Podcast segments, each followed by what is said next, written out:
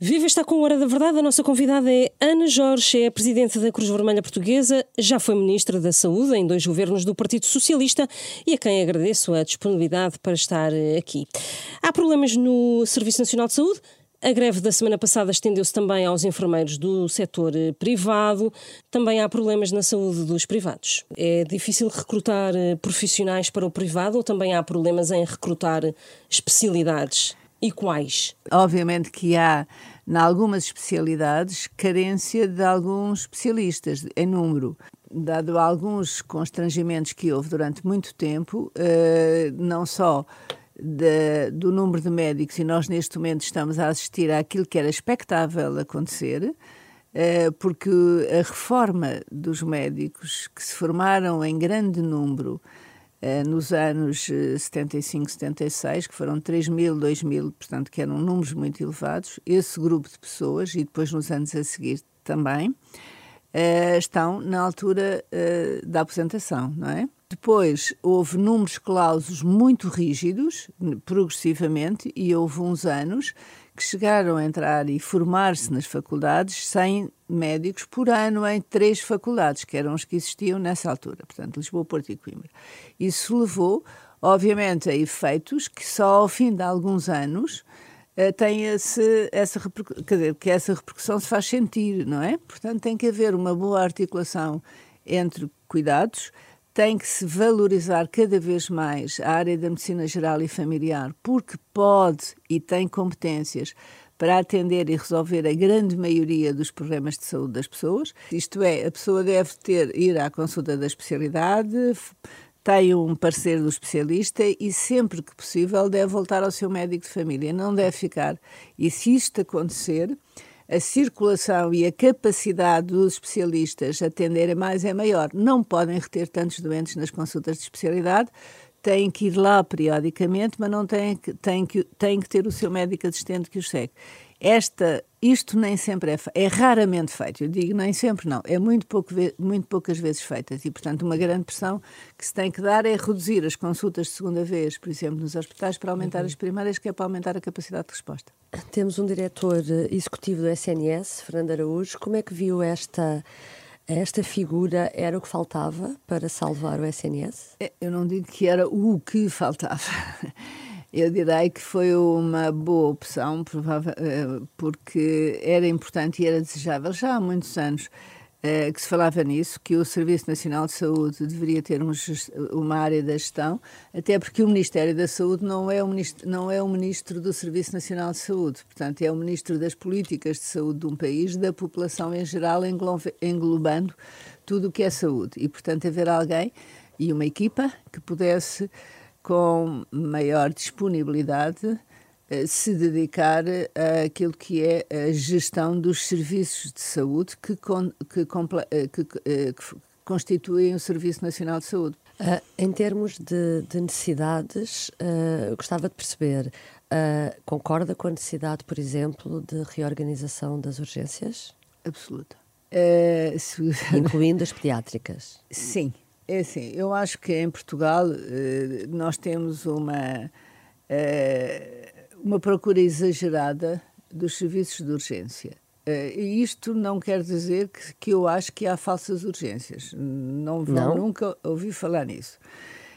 A falsa urgência é um conceito que é diferente para um profissional de saúde e é diferente para a pessoa que está a sofrer. Eu, quando sofro, eu preciso que alguém me dê uma resposta. E, portanto, eu tenho uma urgência. E é, não é uma urgência, não é necessidade de ter uma urgência em, cuida, em serviço hospitalar. Agora, eu preciso de alguém que me atenda. E essa pode ser feita a nível de cuidados subprimários. A grande maioria das pessoas que são atendidas nos serviços de urgência do hospital não precisam de lá ir. Uma, é porque não teve uma resposta. Agora, não primários. havendo resposta nos cuidados primários, vão fazer eh, vão à procura de uma porta que está aberta 24 horas. Uh, se eu tiver a certeza que tenho um problema à noite ou à tarde, que no dia seguinte eu tenho no centro de saúde da minha área alguém que me atenda, eu não vou ao hospital. até lá não sei quantas horas.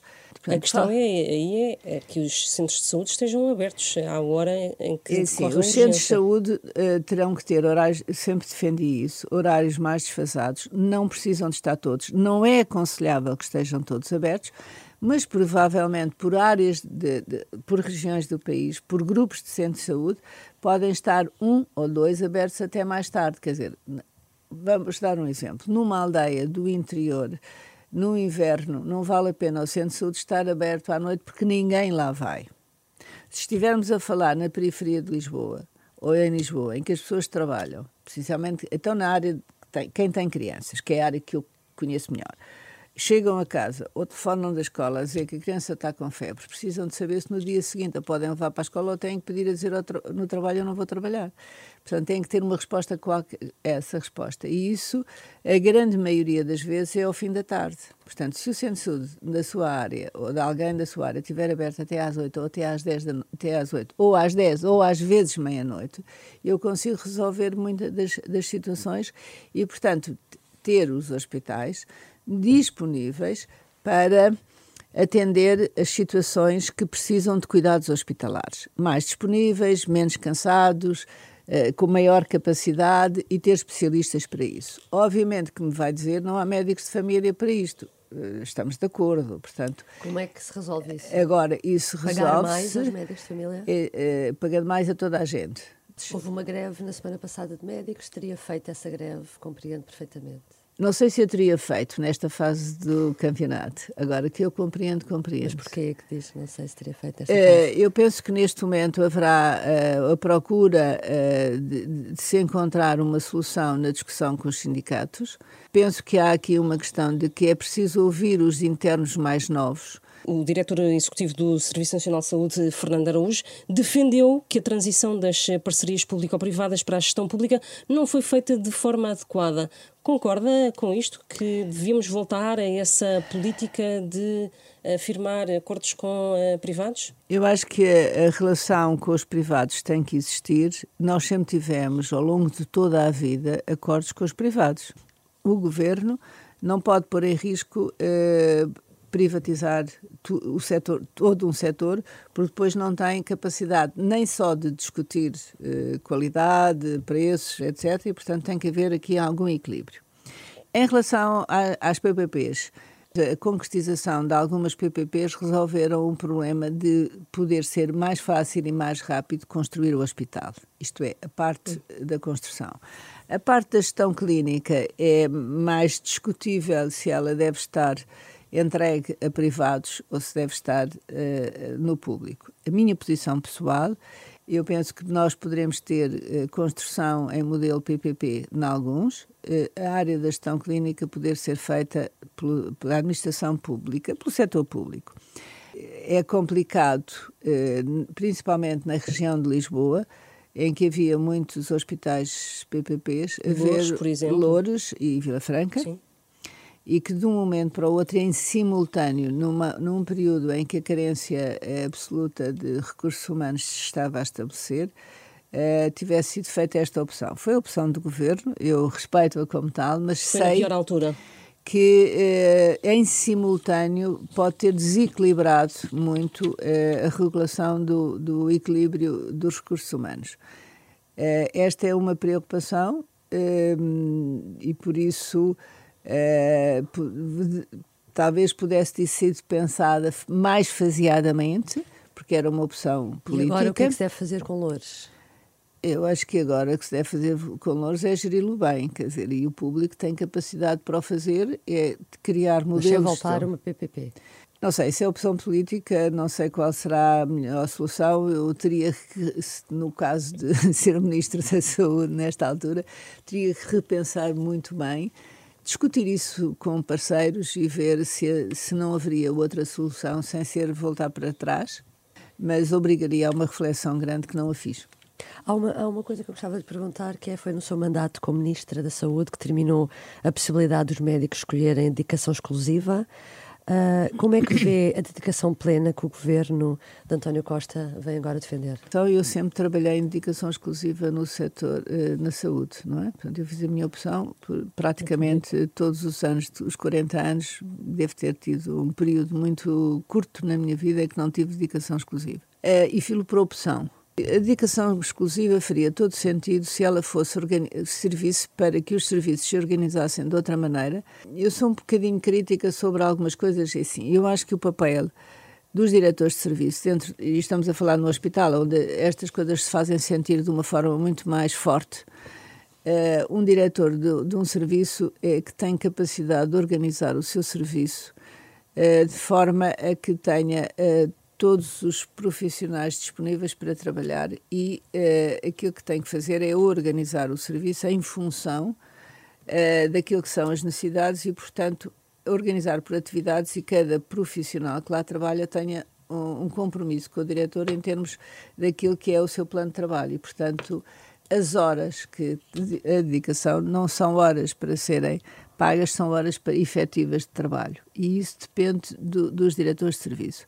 Nessa altura, os diretores de serviço não estavam em indicação exclusiva e muitos deles nem sequer as 35 horas que eram, eram cumpridas. Portanto, estávamos numa fase ainda muito complicada do ponto de vista organizativo, que hoje isso já não acontece, penso eu, porque há, apesar de tudo, um maior, eh, eh, não gosto de chamar controle, mas uma maior organização Uh, do ponto de vista interno, uh, que permite o trabalho por objetivos e, portanto, deveria ser por aí que nós vamos. E a dedicação plena poderá ser isso, mas obviamente que é preciso ter atenção. Eu, eu sei que os diretores de serviço muitas vezes não querem, porque são as pessoas mais diferenciadas e que têm uma, são muito apelativo poderem trabalhar no setor público, privado, porque é, do ponto de vista remuneratório, muito maior, mas tem que haver aqui um equilíbrio para que os serviços públicos possam cumprir e dar resposta de maneira a organizar toda a atividade dos diferentes serviços que compõem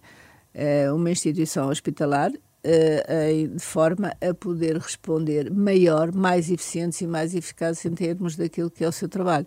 E aí a dedicação plena poderá Uh, corresponder, uh, se, ou melhor, poderá servir para corresponder a estes objetivos. Eu acho que a dedicação plena, para mim, no meu conceito, é um bocadinho confusa. Tenho eu que lhe dizer que não entendo muito bem. Confusa? confusa porquê? Uh, porque a plena não é, não é exclusiva, o, o que significa... É um meio termo.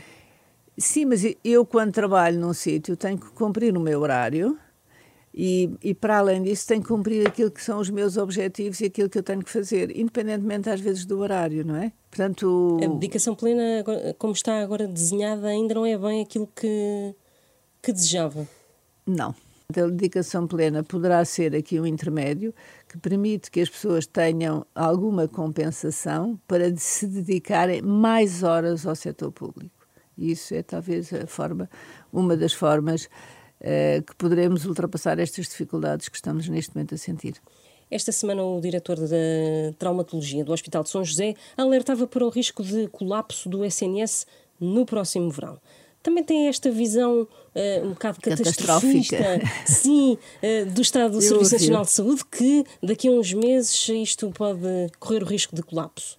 Bom, eu acho que há sempre quem está no, no, nos grandes centros hospitalares uh, que é o caso, era o Dr. Varandas, eu assisti um bocadinho certo. à entrevista. Um, ficamos sempre, eu também já estive, no, ne, também já trabalhei num, num sítio é? há muito tempo em que era o fim de linha. Aliás, eu dizia daqui só para João Crisóstomo, número 9, uh, eh, a brincar, que era de, dali não posso mandar ninguém para, ninguém para lado nenhum, não é? E que eram os hospitais centrais de Lisboa, que no fundo, quando não há capacidades, vão, vão e a pessoa tem que receber todos, porque é essa a sua missão. E é isso o receio que ele tem. Uh, penso que ele veio, a meu ver, uh, o Serviço Nacional de Saúde está nesta fase, ou neste momento, num período muito, muito, muito difícil. Eu diria que eu comecei a trabalhar ainda não havia Serviço Nacional de Saúde, portanto, eu acompanhei o processo todo com grande expectativa e passámos por períodos difíceis e eu acho que este é o mais difícil deles todos. É, não é só por falta de recursos, nós passámos por períodos difíceis, que, sempre com uma expectativa de que as coisas melhoravam. E neste momento as pessoas estão cansadas. E o Covid veio ajudar a um cansaço grande. Não foi só na população em geral que nós apanhamos processos de pessoas deprimidas ou, com alterações eh, de comportamento, muito na área da saúde mental. Os próprios profissionais que também tiveram um embate muito grande, a meu ver, está a chamar a alerta de que uh, se, tem que se tomar algumas medidas de organização e programação para que o verão seja, não seja uma pressão. Primeiro porque há mais mais doentes, que são mais. Quer dizer, há sempre mais doentes, porque no inverno temos as gripes e as constipações, mas no verão nós temos uma população flutuante muito maior, há, portanto, outro tipo de patologias. E as, os profissionais de saúde também têm que ter férias. E, portanto, temos que pensar que os profissionais precisam de algum descanso e que, se isto for, for bem organizado, provavelmente uh, aquilo que vai acontecer, e acho que foi isso que ele chamou a atenção, nós podemos tomar algumas medidas de reorganização, isto é, da referenciação entre hospital e hospitais, por exemplo, no caso dos hospitais, que é uh, programada o que significa que é mais fácil. Mas se calhar essa programação eh, já devia estar a ser feita? Essa programação, é por isso que o CEO é importante no SNS, porque pode ter, eh, do ponto de vista eh, daquilo que é ter uma visão global e superior, poder permitir com os diferentes hospitais fazer canais de referência e canais de apoio para que estas situações não aconteçam. E depois há aquilo que em Portugal não é muito habitual, eu posso trabalhar num sítio, mas ir fazer trabalho noutra instituição e, e ajudar, ajudar, reforçar as equipas. Este é um mecanismo que em alguns sítios existe e que não é muito habitual, mas que eu acho que se tem que fazer. E negociar com os profissionais. E aí é preciso dinheiro. Vamos à Cruz Vermelha? Há uns anos, o anterior presidente da Cruz Vermelha, Francisco Jorge, queria arrendar a sede para ultrapassar dificuldades financeiras da instituição. Qual é que é a situação financeira da Cruz Vermelha neste momento? A situação financeira da Cruz Vermelha, eu diria que nunca é boa, uh, nunca é suficiente, uh, porque a Cruz Vermelha uh, é, é uma instituição que tem que ter sempre disponibilidade financeira para apoiar quem precisa e, portanto, essas são sempre as situações de que o, o dinheiro nunca é suficiente. Nós temos alguns endividamentos, mas a situação financeira uh, tem neste, naquele momento, eu diria naquele momento, alguma estabilidade que permite algum desenvolvimento e é isso que temos vindo a fazer. O próprio Covid, uh, uh, que deu muito trabalho, em que a Cruz Vermelha teve muito investida de norte a sul, deu algum suporte financeiro. Não foram só as empresas que venderam vacinas e máscaras e que fizeram testes, a Cruz Vermelha também fez testes também se organizou nas colheitas e, portanto, isso veio-lhe dar um bocadinho de ar fresco. De qualquer forma, a Cruz Vermelha não tem e não vive de, um sub, de, de, subvenções do Estado, não é? Tem uma subvenção única que é dedicada ao lar militar eh, exclusivamente e o lar militar tem os deficientes das Forças Armadas e que é gerido pela Cruz Vermelha. Neste momento, é uma instalação excelente, eh, numas boas, numa boa localização em Lisboa, tem alguma capacidade sobrante e estamos a desenvolver com o Ministério da Defesa uma alteração ao protocolo de comum acordo, desejada por ambos, para que aquele lar possa ser eh, receber outras pessoas, porque em Portugal há uma Fora grande. das Forças Armadas. Se houver necessidade das Forças Armadas, estão em primeiro lugar e têm uma, uma chamada reserva lá. Mas poder ter outras pessoas, porque Uh, para grandes deficientes, uh, Portugal não tem lares residenciais uh, com aquela diferenciação que há ali. Essa é a única subvenção. Que está a meio do caminho do mandato na Cruz Vermelha, que termina em 2025. Este mandato é para cumprir até ao fim? Foi assim que eu assumi quando aceitei ser Presidente da Cruz Vermelha ah, em novembro de 2021. O que é que ainda falta, o que é que gostaria de fazer no seu mandato? Há muita Antes coisa, de deixar a Cruz Vermelha. Há muita coisa para fazer na Cruz Vermelha. Uh, neste momento, aquilo que nós gostaríamos e temos vindo a trabalhar muito é garantir a sustentabilidade da Cruz Vermelha. E esta sustentabilidade implica um modelo diferente uh, de, de angariação de fundos. Aquilo que nos seria confortável era ter uma garantia base em que uh, as nossas necessidades básicas tivessem uh, continuidade, garantia, porque todos os anos andamos à procura de financiamentos para pagar vencimentos. Não pode ser. Qual é a possibilidade de angariar mais uh, dinheiro para a Cruz Vermelha? Sim, as associações humanitárias têm muito este mecanismo de, de, de face-to-face, -face, que é, no fundo, na rua, eh, com elementos fortes, poder angariar e mostrar aquilo que é feito e pedir a, a, aos anónimos eh, donativos. donativos com alguma continuidade. Esse é um mecanismo. O outro temos estado a fazer com as grandes empresas nacionais e algumas que são internacionais também, mas com sede em Portugal, a desenvolver projetos que, que dão alguma continuidade. Isto é um programa há três anos, um programa há dois anos, o que permitisse uh, alguma sustentabilidade.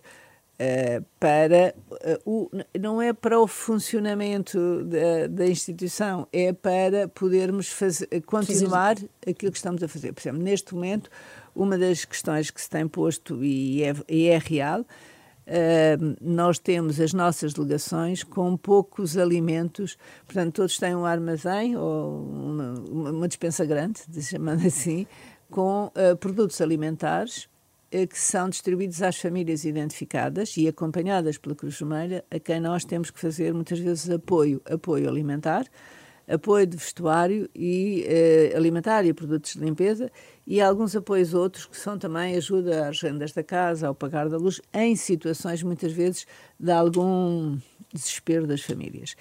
Aquilo que tem acontecido é que as nossas dispensas estão a ficar vazias isto é, há muitas vezes muitas delegações que se queixam que não têm produtos.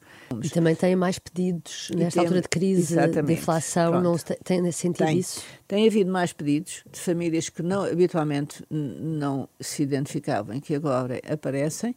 Aquilo que as delegações têm para dar resposta e, e dizem nós não temos, estamos a chegar ao fim, eu já tenho ido a algumas, a algumas delegações e de facto eh, vamos ver e temos as prateleiras quase sem nada.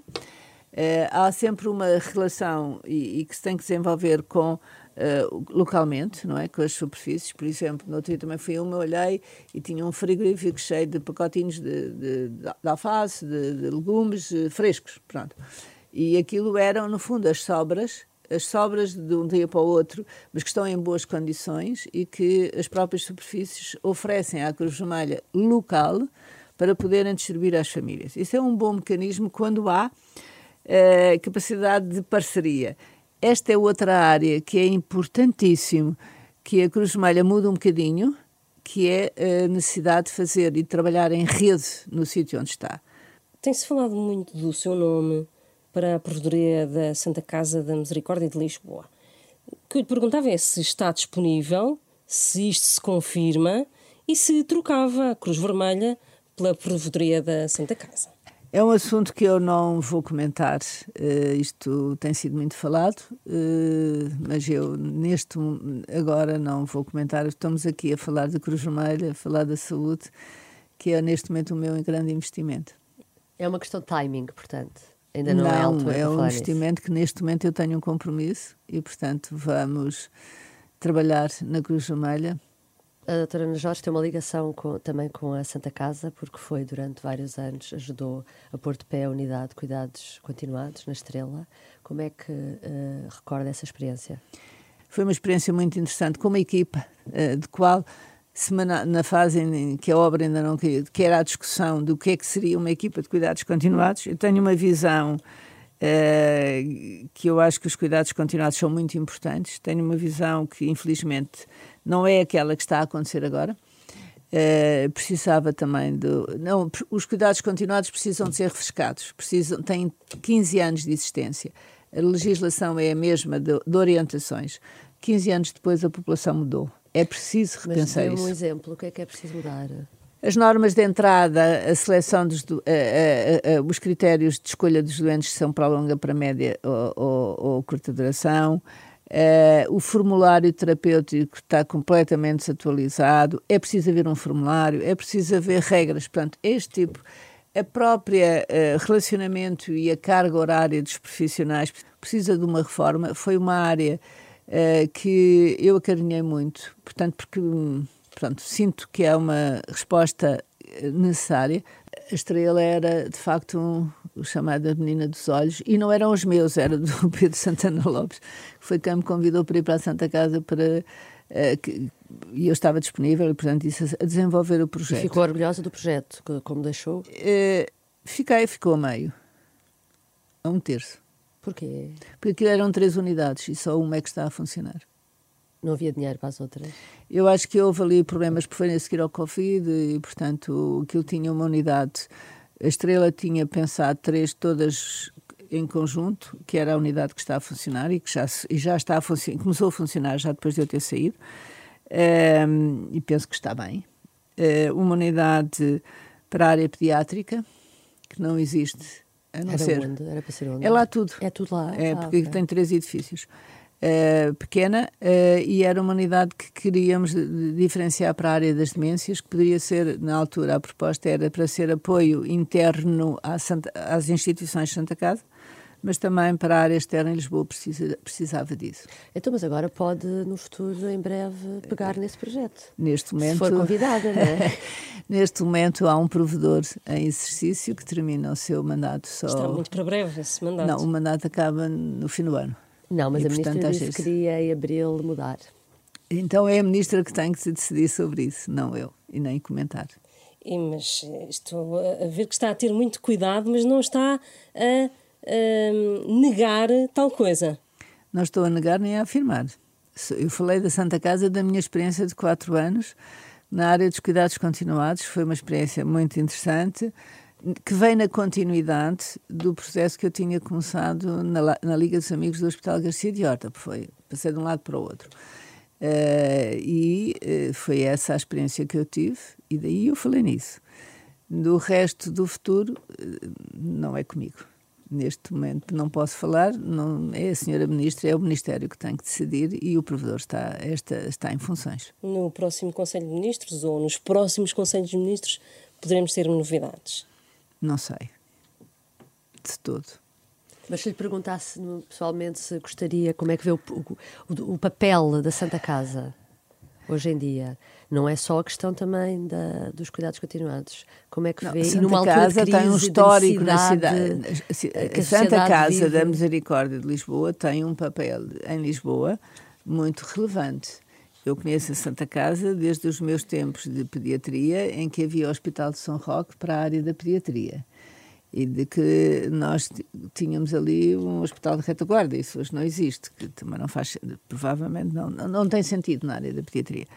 Portanto, conheço a Santa Casa por aí, quer dizer, eu vivi, agora não vivo, vivi em Lisboa, portanto sou relativamente atenta aos problemas da área social e saúde. Gostaria muito e temos um grupo, uh, eu chamo um grupo, são um grupo de amigos profissionais da saúde, mas dedicados a estas áreas de transição, em que é muito importante uh, a ligação entre o social e a saúde, principalmente para as populações mais vulneráveis, quer na área da infância, e aí temos que juntar a escola, a educação, e na área dos mais velhos, obviamente, que é a área social e a saúde eh, que tem que intervir mais em equipas multidisciplinares e plural, para nós não termos, eh, por exemplo, aquilo que aconteceu durante o Covid nos diferentes lares, que foi de facto muito preocupante.